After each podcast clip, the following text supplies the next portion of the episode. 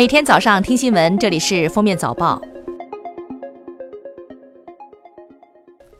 各位听友，早上好！今天是二零一九年一月十二号，星期六，欢迎大家收听今天的封面早报。本周末，长江中下游一带以及江南、华南偏东的部分地方将迎来雨水间歇，部分地区有望见到阳光，但在江南西部、华南西部、西南东部一带，阴雨仍然不断。下周起，随着冷空气南下和暖湿气流再度结合，南方又将发展起新一轮大范围降水。最高人民法院、最高人民检察院和公安部近日联合印发了关于依法惩治妨害公共交通工具安全驾驶违法犯罪行为的指导意见。对于乘客实施抢夺方向盘等具有高度危险性的妨害安全驾驶行为的，按以危险方法危害公共安全罪定罪处罚，并强调，即使尚未造成严重后果，一般也不得适用缓刑。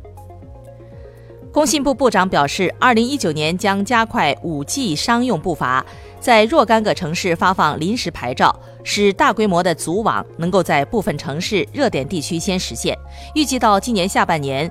像五 G 手机、五 G Pad 会投放市场。西南大学电子科技大学2019年研考自命题等事件发生以后，引发强烈关注。经教育部研究决定，给予西南大学校长张卫国行政警告处分，副校长金玉乐行政记过处分，副校长崔延强行政记过处分；给予电子科技大学校长曾勇行政警告处分，副校长胡浩全行政记过处分。春节一向是中国公民前往马尔代夫旅游的高峰季节。二零一九年春节将至，中国驻马尔代夫使馆日前发布安全提示，提醒来马中国公民在马旅游时注意安全。一月十号下午，艺考报名系统艺术生经营方公开发布致歉信，对日前艺术生发生崩溃，导致全国数以万计考生报名受影响事件道歉，并就有关质疑作出回应。二零一八年七月三十号晚，浙江杭州陈某某穿拖鞋驾驶一辆小型客车，违规行驶后又操作不当，错把油门当刹车，导致车辆失控，冲撞在路口行驶的车辆和行人，造成五死七伤。十一号，法院开庭审理该案，公诉机关认为，被告人陈某某应处三年以上七年以下有期徒刑。陈某某当庭表示认罪悔罪，本案将择日宣判。二零一九年一月十一号，北京市级行政中心正式迁入城市副中心，北京市相关负责人参加升旗仪式并揭牌。一月十一号一时十一分，我国在西昌卫星发射中心用长征三号乙运载火箭，成功将中星二 D 卫星发射升空，卫星进入预定轨道。近日网传浙江中医药大学有医学生在期末复习时猝死，并称不止一名学生。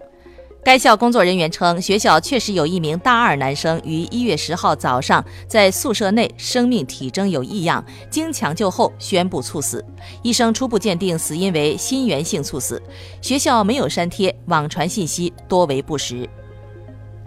大连海关近日发布消息，大连海关高度重视网上反映海关官员管兆金涉嫌违纪违法行为。经专案组审查，管兆金有关行为已严重违反党的纪律，大连海关党组研究决定给予管兆金开除党籍处分。一月十号上午，浙江一名小学生坐在爷爷的电瓶车上，被停在路边的一辆小车开门撞倒在地上，刚好一辆公交车行驶过来，公交车躲闪不及，小女孩不幸被碾压，经抢救无效死亡。近日，河北石家庄一个市民向供热办咨询供热问题，遭接线员辱骂。当天，区城管局回应称已辞退涉事接线员。十号，接线员同事确认称涉事者已被处理。外媒报道称，加拿大天文学家发现了来自十五亿光年外太空深处的讯号，